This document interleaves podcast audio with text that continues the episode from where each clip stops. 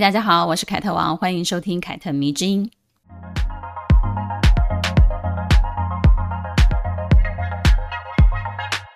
这周 Netflix 上映了《金发梦露》这部电影，不知道大家看过了没有呢？如果没有看过的话呢，那我非常推荐大家去看看。这部电影呢是以梦露为原型，并且呢用虚实交错的手法写出了小说所改编的。小说呢本来就是用来描述好莱坞黄金时代的一个特产，这个特产是什么呢？就是金发尤物。只是呢，因为梦露她比较具有代表性，所以呢就被小说的作者拿来成为了主角。因此呢，如果你要看成是梦露的传记的话，我觉得可能比较有偏差。但是如果你想要知道好莱坞是如何塑造金发尤物，以及在父权社会下这一类的尤物的地位，以及它最终的结局，那么金发梦露就会是一个非常不错的参考了。熟悉我的读者应该就会知道，我非常喜欢梦露。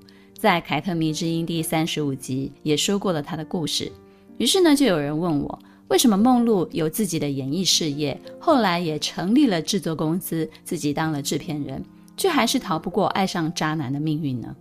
为什么有些女人就是吸渣体质呢？这个问题出现的时候呢，我突然就想到，同样都是身为演员，同样风靡无数人，也同样演过多种花瓶的角色。在世的时候受到不少舆论的抨击，最后同样是以自杀告终的阮玲玉。当然，梦露的死因现在来讲的话，应该是有一些分歧的。但在没有证据之下呢，他还是以自杀结案的。他们两个人的共同之处还有一点就是，他们生命中所遇到的男人几乎没有一个好东西。梦露死于三十六岁，而阮玲玉呢，死于二十五岁。都是年纪轻轻就消香于云，留给世人无尽的怀念的女明星。那我们再来说说吸渣体质好了。吸渣体质这四个字真的很有意思哦。会用这四个字来形容自己的女生呢，应该多半都带有一点点自嘲吧。我怎么老是遇到渣男啊？难道是天生的吸渣体质吗？你一定听过他们这样子形容自己，似乎也只有女生会这样自我反省哦。一段恋情失败了，先是觉得自己比较有问题。其实我想跟大家讲，每一段恋情其实都是在帮自己排雷，也就是说，让自己更清楚知道哪一种男人不适合我。梦露是不是因为渣男而自杀的？嗯，在我的认知当中，我觉得不太可能。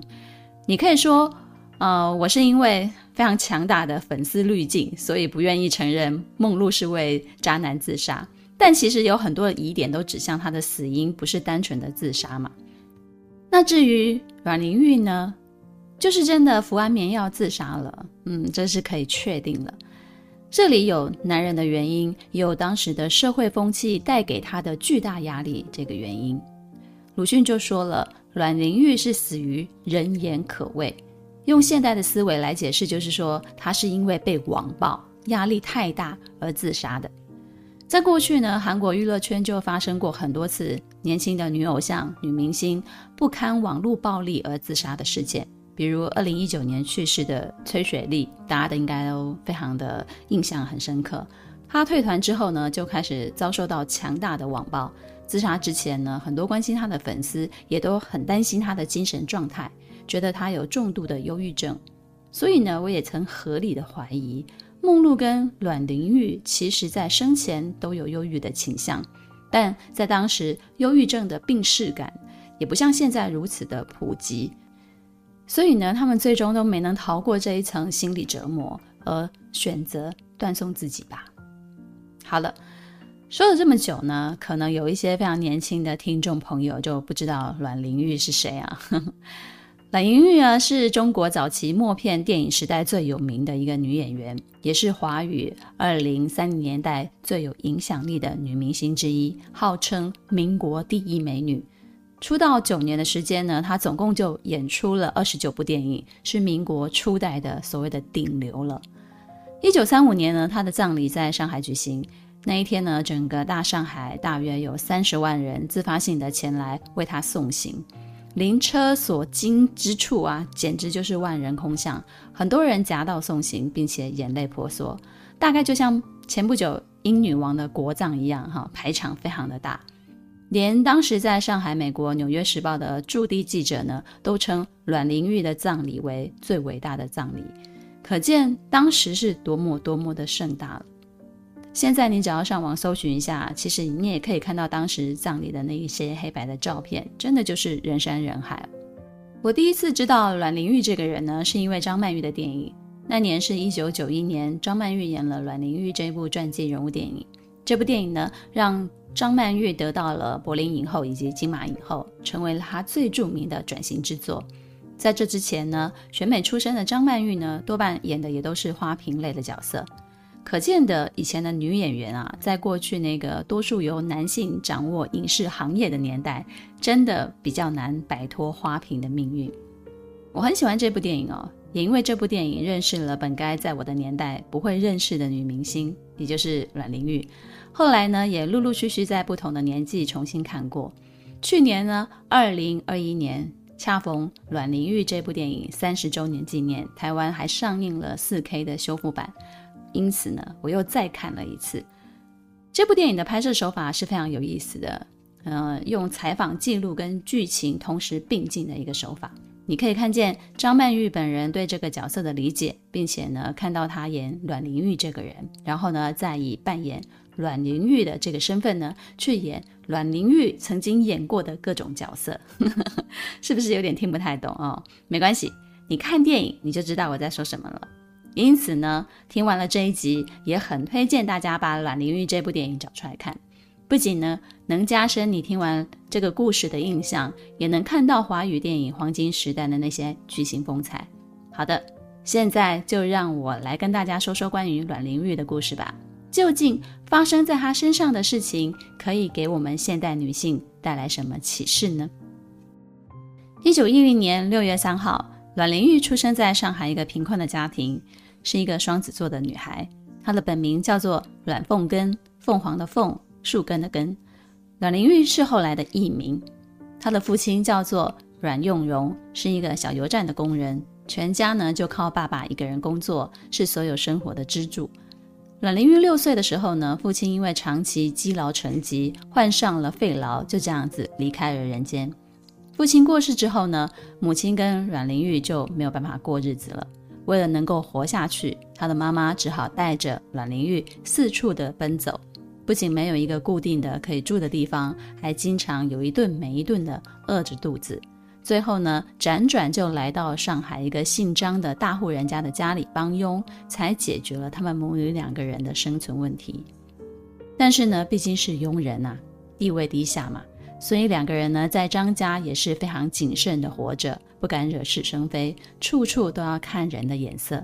但是呢，他的母亲为了阮玲玉做了一件蛮勇敢的事情，就是当阮玲玉该要上学的年纪的时候呢，他就极力的要求张家的老爷让自己的女儿去念书。张家的老爷看在他们平常，嗯。老老实实、安安分分的份上呢，就痛快地答应了让阮玲玉去上学的要求了。母亲呢，本来想着一旦阮玲玉可以念书了，那么等她长大念完书，就可以改变母女两个人的命运，自力更生了。但是呢，阮玲玉却在崇德女校念到初二的时候呢，就因为一场恋爱而放弃学习了。这场恋爱的男主角不是别人。就是母亲帮佣的张家大户的四少爷张达明，这个感觉好像只有琼瑶会写出来的故事哦，却发生在阮玲玉的身上。少爷爱上女佣的女儿，听起来就是一场虐恋的标准配置，对吧？他们因为在同一个屋檐下朝夕相处，再加上张达明其实只大了阮玲玉两岁，可以说呢是从小就认识的青梅竹马。因此呢，自然而然的就生出了感情。青春期的少男少女啊，是很容易陷入恋爱的。阮玲玉呢，那个时候也已经十四、十五岁了，在学校表现得很不错，展现了光彩，自然也就会吸引很多男性的注意。在张达明非常殷勤热烈的追求之下呢，从小内心比较缺爱的阮玲玉很快的就被攻陷了。于是呢，他就偷偷背着妈妈跟张家的老爷跟张达明谈起了恋爱。但是年轻人怎么可能斗得过经验丰富的老人家呢？他们两个人恋爱的事情很快就被双方的父母知道了。张家的人因为门不当户不对，就坚决的反对张达明跟阮玲玉在一起。而阮玲玉的母亲呢，因为受到张家比较多的恩惠，也深知张达明是一个生性比较放荡，并非良人，自然也就反对女儿跟他谈恋爱。当父母越反对的时候呢，这一对青少年就越意志坚定。其实呢，也不是他们真的爱得无以复加哈，没有对方不可以哦。不过就是当外界越干涉，越不要让他们在一起呢，其实年轻人就越觉得哦，这一段爱情。对我来讲很重要，很独一无二。于是呢，张达明就不顾家人坚决的反对，带着阮玲玉离家出走了。两个人就在外面开始了同居的生活。而阮玲玉呢，也义无反顾的就放弃了自己的学业，认定了张达明就是自己的天选之人。张达明是一个怎么样的男人呢？他是家中最小的儿子，一直都非常的受宠。他不像其他的哥哥们，很早就立定志向，有自己的工作跟自己的事业。他就是一个浪荡子，全靠家里给钱生活。离家出走，同居不久之后呢，带出来的钱都花光了。于是呢，他也就赖在家里，不去找工作。之后呢，自己的爸爸去世了，得到了一笔巨额的财产，也被他用来吃喝嫖赌，很快就花光了。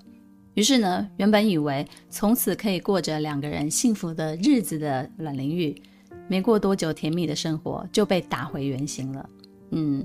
他就开始担心两个人往后的生计该怎么办呢？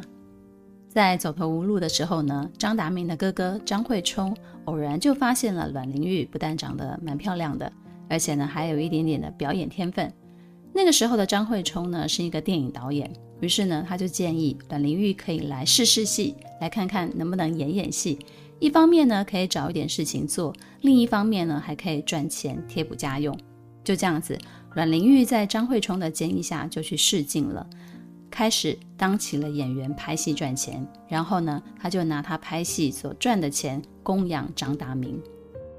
那时的电影还是黑白的无声的电影，他需要靠演员的肢体表情来推进剧情，展现剧情。少掉声音跟语言的表现呢，对演员的肢体啊，他的脸部的表情的要求就比较严格。因此呢。默片的演员呢，通常需要有很强的荧幕的感染力，才能让看的观众共情。让阮玲玉一炮而红的电影叫做《挂名夫妻》，她被相中了，演出了女主角，因此就声名大噪了。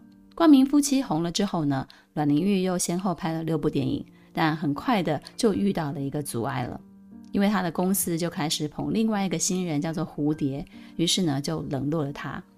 这个时候呢，阮玉并没有受制于人哦，她很快的就决定我要跳槽，嗯，于是呢，她就跳到其他的电影公司，并在这家叫做联华影业的电影公司呢，拍摄了很多部叫好又叫座的作品。这些电影呢，把她的事业推向了另一个高峰，让她成为了当时的顶流电影界的一姐。只是呢，随着她的事业越来越成功，张达明就更有理由。嗯，我不想工作啦，就给你养就好啦。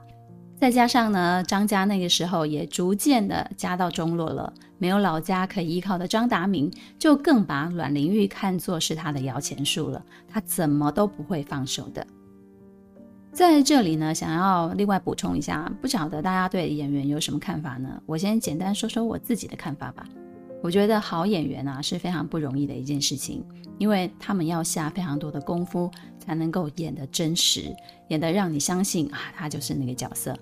他们经常会遇到超出自己真实生活所能接触的电影角色，所以呢，有些演员是这样子的，他每演出一个角色呢，他就 get 到一个新的技能。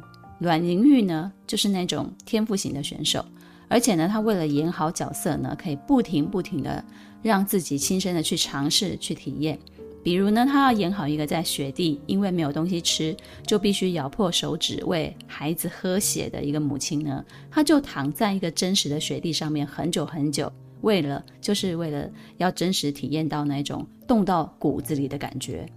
所以呢，可以说阮玲玉演了二十九部电影，相当于她就过了二十九种不同的人生，有了二十九个前世的那种感觉啊。好的，那我们继续说故事啦。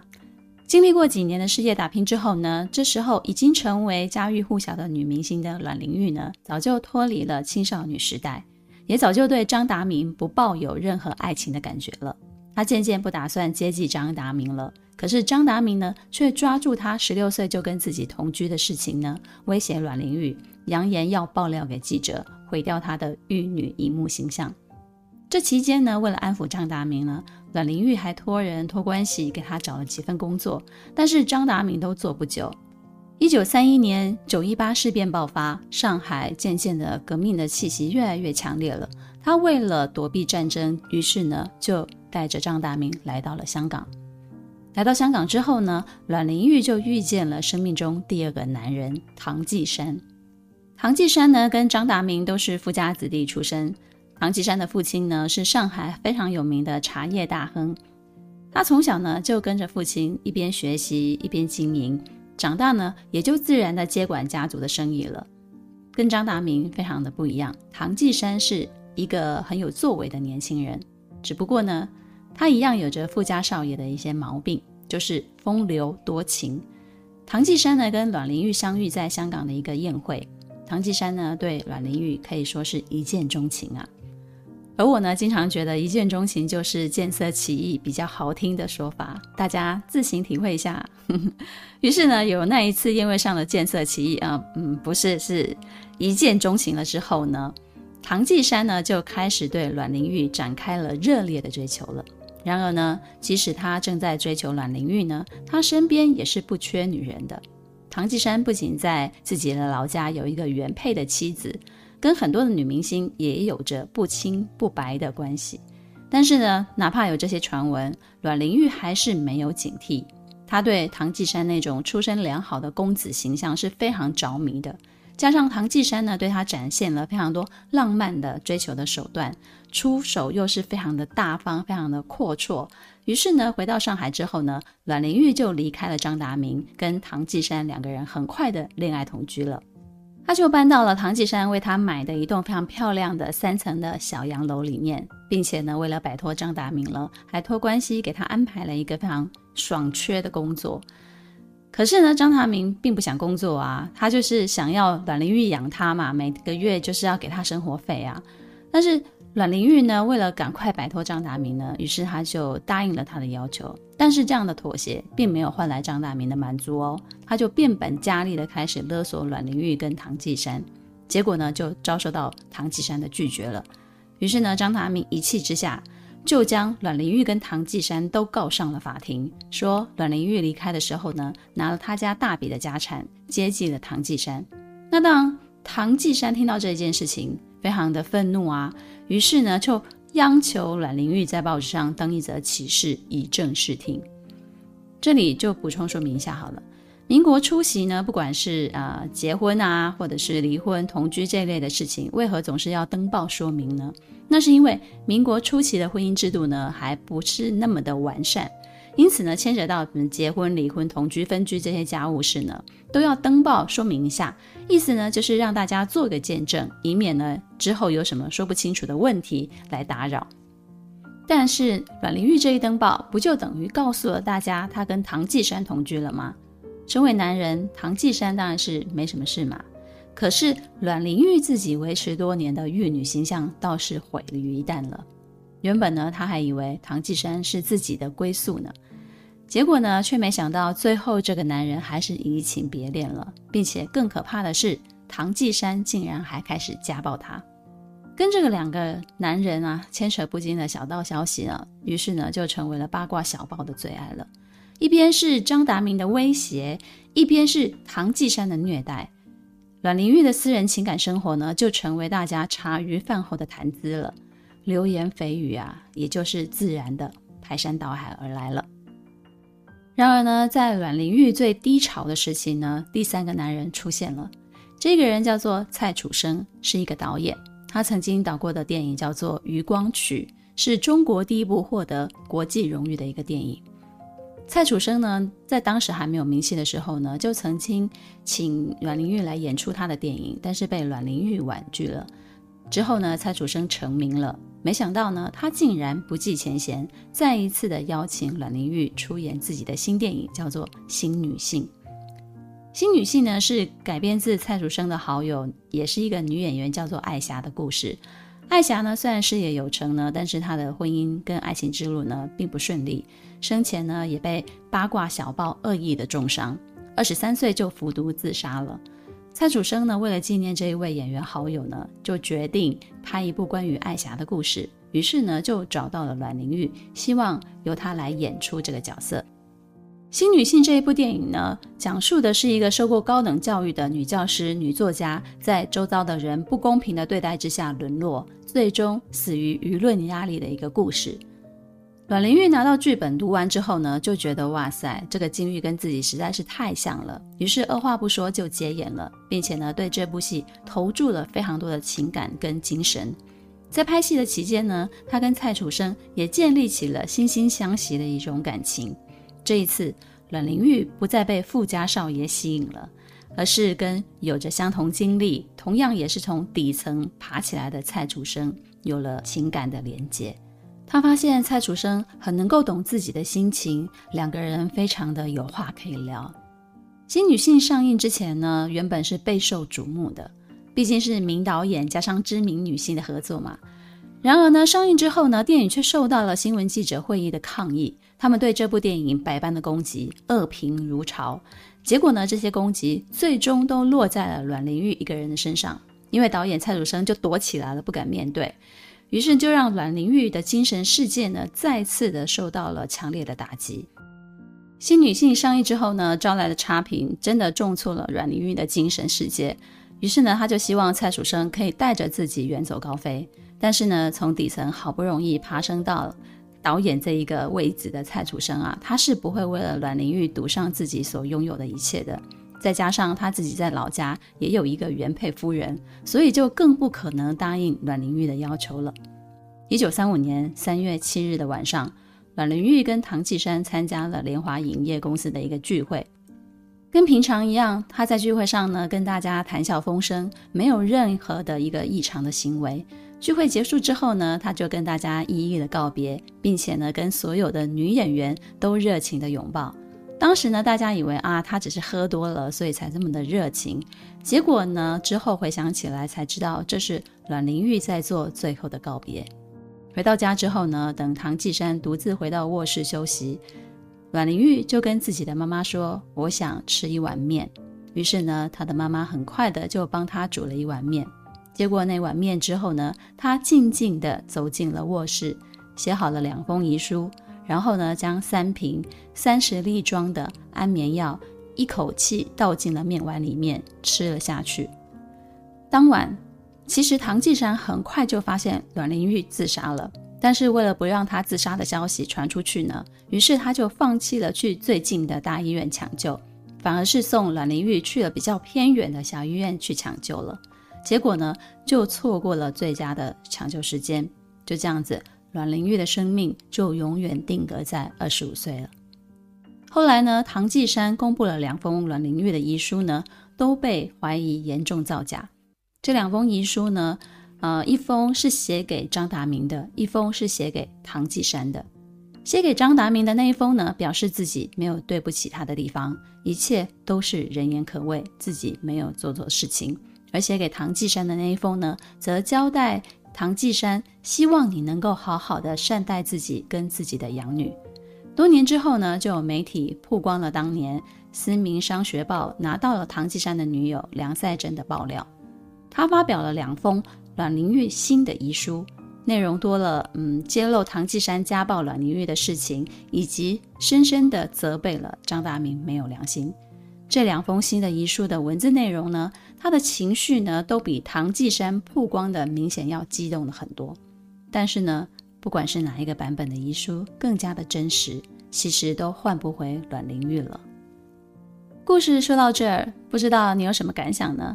可能对拥有现代脑、拥有独立意识的我们来讲啊，阮玲玉一个演艺事业辉煌、赚大钱的女明星，为什么要对三个吴三小录用的男人，对没有结果的恋爱付出自己的生命呢？为什么面对像张达明、唐季山这种无赖跟渣男的时候呢，做不到彻底的切割呢？一个人独自美丽不好吗？而且全天下也不是只有这三个男人啊，怎么这么想不开呢？嗯，我想这应该是很多人心中同样的疑问吧。但是。阮玲玉的死，或说她的一生，其实也是很多女性的缩影，也能反映社会给女性的压迫。那么接下来我就来讲讲这个故事带给我的一些启示好了。第一个就是社会对男女评价存在着双重标准，像张达明这类的无赖，唐季山这一类的花花公子，他们的私德其实没有受到当时社会的大力谴责，甚至呢也不会影响到他们的正常生活。哪怕他们再糟糕，身边也不乏女人喜欢。但是自食其力的阮玲玉，不过就是遇人不淑而已，却要背负道德舆论的压力，被千夫所指，被一人一口的唾沫给淹没。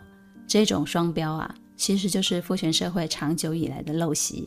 哪怕是现代女性一样承受这样的舆论压力，尤其是女性的公众人物。她们好像被钉在十字架上，不允许有任何的道德瑕疵。还记得我曾经说过居里夫人的故事吗？她也曾经因为跟有妇之夫恋爱而被叫做波兰荡妇，被整个科学界给鄙视。那时她也遭受到精神压力的困扰，而住进了疗养院。但是与他同期的爱因斯坦其实有着更荒谬的情爱关系，却依然在科学界享有盛誉。阮玲玉的死呢，不仅仅只体现了人言可畏这件事，更多呢是显示出社会对待女性的标准更加的严格，而对男性其实是更加包容的。这样的双重标准，应该由我们女性来打破才对。毕竟有些时候，真的不想包容女性的，其实更多是我们同性啊。第二呢，是能够自己赚钱、经济独立了，就代表我是独立女性了吗？嗯，阮玲玉我们都知道嘛，她不仅自己能赚钱，在影视圈也拥有地位，并且呢，也拍摄过新女性这样子带有女权思想的电影。大部分的人可能就会觉得，像这样的女人应该就是独立女性了吧？但从阮玲玉种种的行为来看呢，她可能更是受制于当时保守的社会风气，在经济独立的外表下，其实依然是一个希望能够在生活上。以及她的精神世界中仰赖男性的一个旧式的女子，当她的内心依然渴望依赖男性的时候呢，那么就很容易吸引渣男了。因为只要有人给他一点点的温暖跟一点点的呵护，他就觉得可以交出自己的全部。这当然也是当时的时代背景下所导致的。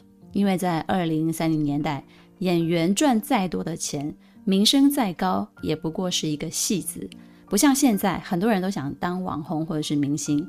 再说了，阮玲玉呢是在走投无路之下，她才去演戏的。因此呢，但凡他有更好的选择，他都不会去演戏。也难怪他与那些男人相处的时候呢，也总觉得自己低人一等。阮玲玉的矛盾呢，可能也是当代很多女性的矛盾哦。我们现在所处的时代，其实比她活的时代更加的自由，也更加的先进。